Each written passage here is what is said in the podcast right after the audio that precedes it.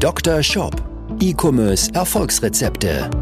Dr. Sebastian Decker ist das Gesicht von Evolve Digital und Trainer der Google Zukunftswerkstatt.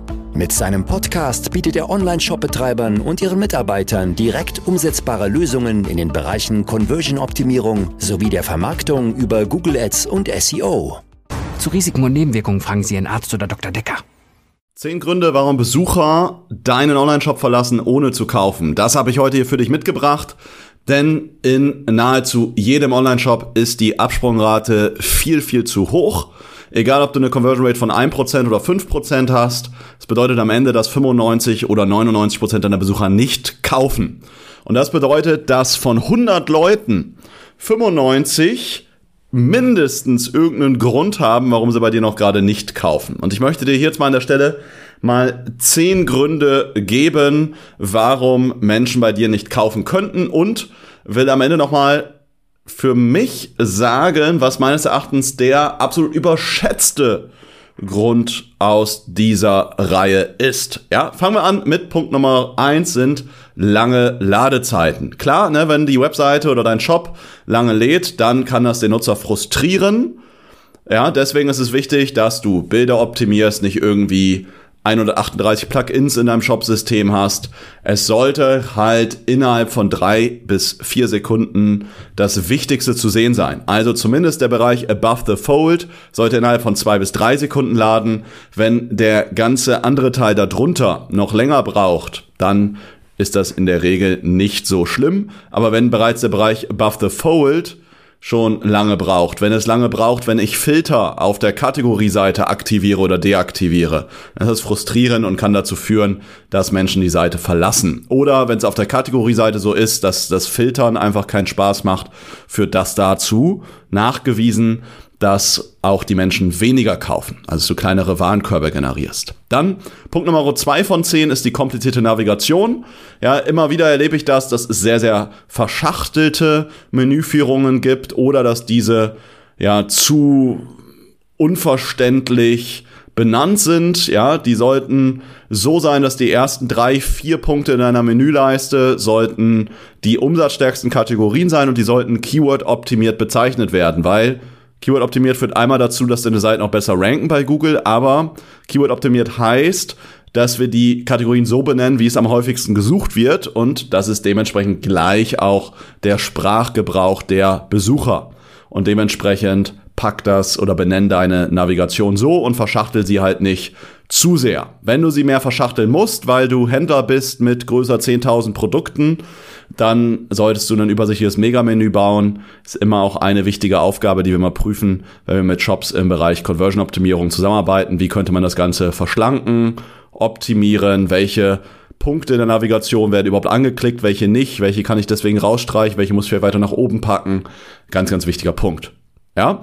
Dritter von zehn Punkten, warum Menschen abspringen und dementsprechend nicht bei dir kaufen, ist eine fehlende Suchfunktion oder eine schlechte Suchfunktion. Ja?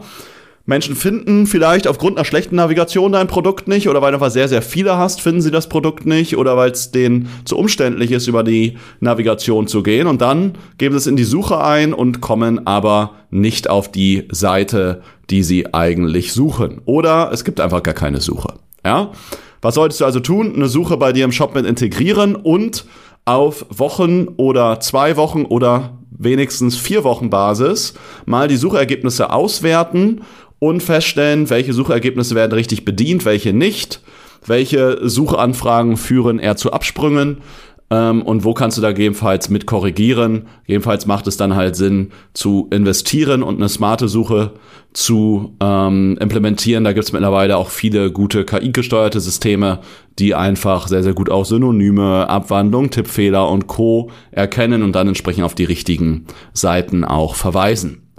Punkt Nummer vier von zehn äh, sind mangelnde Produktinformationen. Das hatte ich schon in vielen Folgen, glaube ich, mit erwähnt.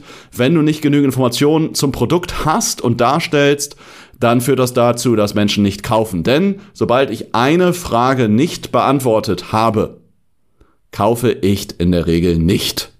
Und alles irgendwo in der Produktbeschreibung mit rein zu, da alles mit reinzubauen, ist auch nicht die Lösung, denn am Ende müssen die, Transport die Informationen so aufbereitet sein, dass die Informationen auch transportiert werden und bei dem Nutzer ankommen.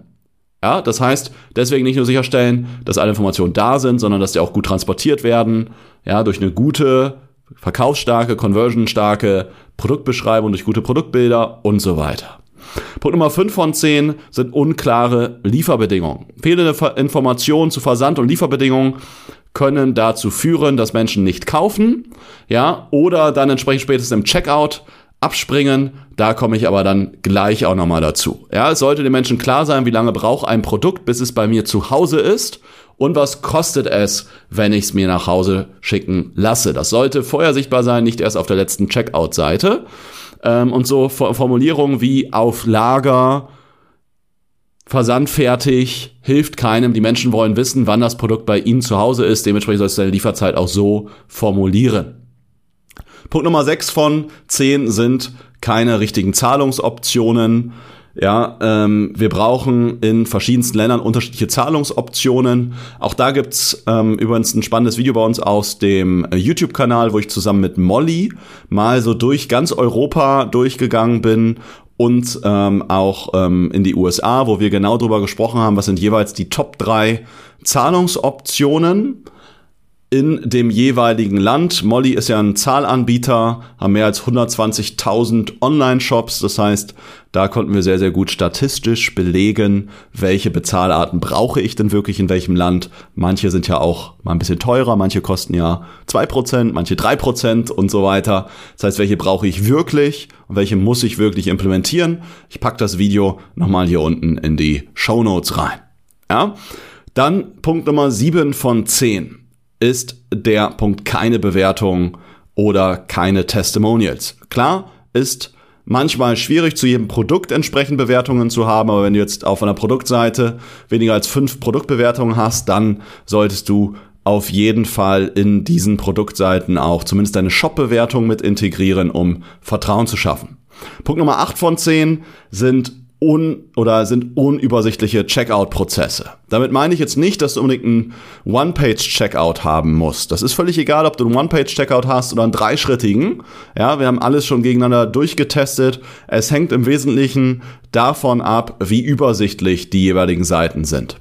Ja, dass keine unnötigen Sachen abgefragt werden. Ja, Geburtsdaten, Telefonnummern als Pflichtfeld, Herr, Frau, also das, äh, die Anrede als Pflichtfeld, braucht alles kein Mensch. Ja, dass ich eine einfache Gastbestellung machen kann, dass mir klar ist, welche Bezahlanbieter ich auswählen kann, dass nicht irgendwie die Kreditkartenzahlung hinter PayPal versteckt ist oder sowas.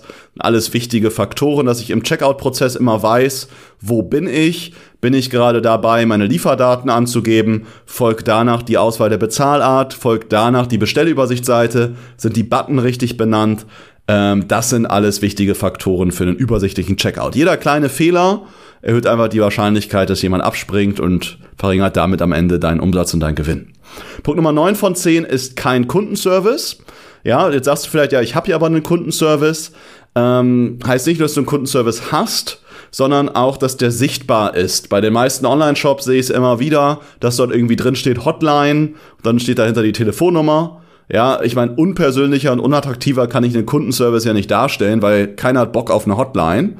Ja, aber ich glaube, wir sind da alle gefrustet durch irgendwie unseren Telefon, Internetanbieter oder ähnliches, wo wir mal angerufen haben, wo man dann 28 Minuten in der Warteschleife hängt. Genau das verbinden wir alles unter Hotline. Ähm, deswegen, wenn du einen Kundenservice hast, nenn das nicht Hotline, sondern Kundenservice oder Anruf bei Fragen, persönliche Beratung oder ähnliches und zeig auch mal auf deinen Seiten Gesichter von Menschen, die ich vielleicht auch am Telefon haben könnte, wenn ich mich beim Kundenservice melde oder wenn du andere Möglichkeiten hast, Kundenservice zu bieten, wie ein WhatsApp-Chat oder sowas, sollte das präsent sein. Ja, dann, last but not least, Punkt 10 von 10 ging ein bisschen rein in die unklaren Lieferbedingungen, nämlich das Thema versteckte Kosten. Versteckte Kosten wie Versand, Bearbeitungsgebühren oder ähnliches führen natürlich dazu, dass Menschen abspringen und dann am Ende nicht kaufen.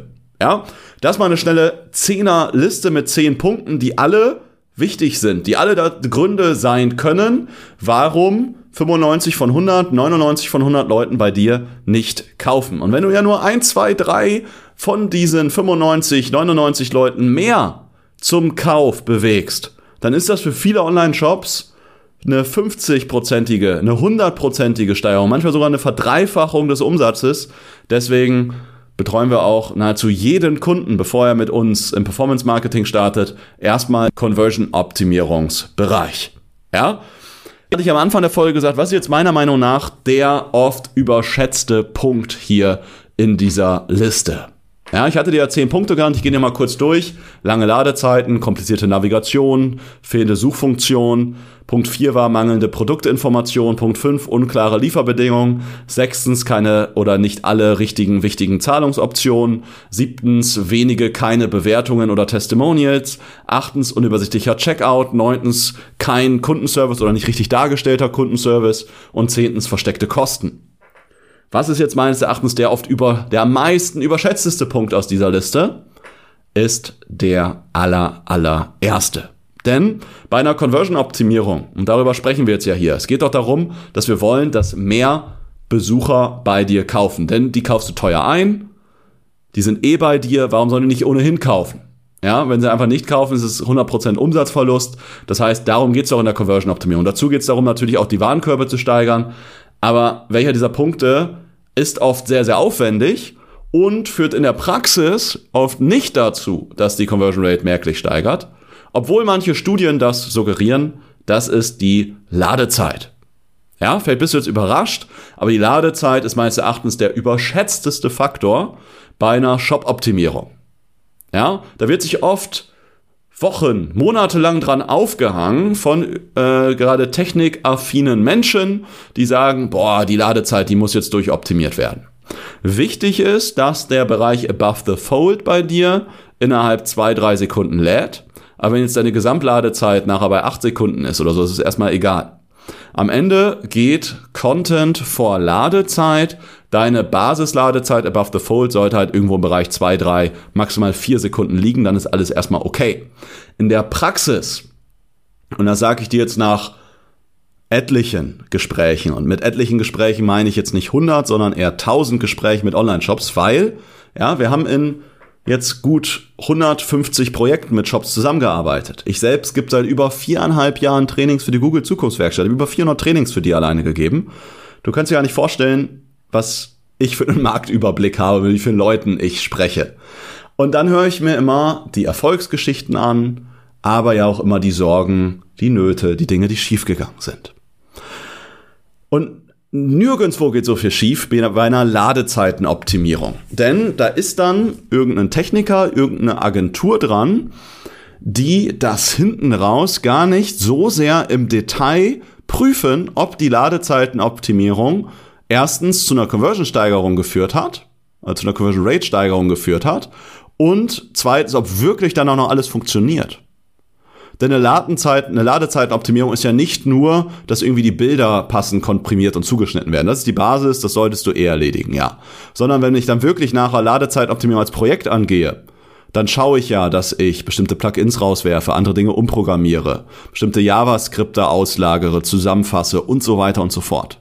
CSS-Dateien zusammenfasse, anders lade und so weiter.